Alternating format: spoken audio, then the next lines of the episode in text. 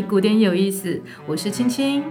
上一集我们介绍了 Bach 的键盘曲集，那这一集呢，我们要介绍的是 Bach 的无伴奏大提琴 G 大调前奏曲。那这部组曲呢，其实是 Bach 的第二任妻子安娜所帮他抄写的。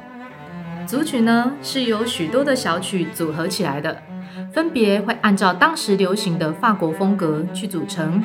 会包含六个快慢不同的乐章。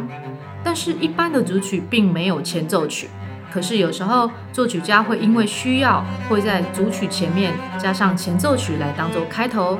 今天我们要介绍的无伴奏大提琴组曲正是这样的情况。我们刚刚有提到，这部作品是巴赫的第二任妻子安娜手抄写的。她手抄写的时候，虽然没有留下速度记号，可是其实这并不是她的错哦。因为在巴赫的那个时期，这些舞曲的速度其实是一种共通的语言，根本不用特别标明，大家都知道速度啊、表情啊，本来就应该要如何的。